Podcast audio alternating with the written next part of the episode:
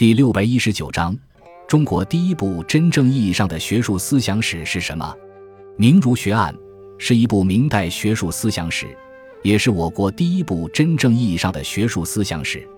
作者黄宗羲，字太冲，号南雷，世称黎州先生，浙江余姚人，明末清初著名思想家、史学家。黄宗羲早年曾参加反对宦官专权的斗争，明亡后隐居。著述而终，《明儒学案》较全面地记载了明朝时期我国学术思想的演变发展历程。全书共六十二卷，分十七个学案，共记载了明代二百多名学者。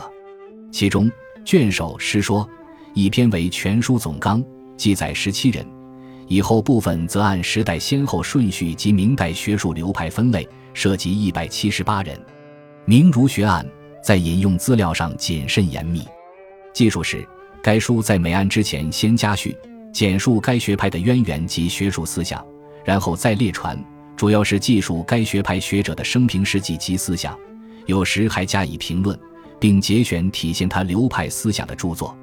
《明儒学案》开创了我国学术史研究和编著的新局面，对后世影响极其深远。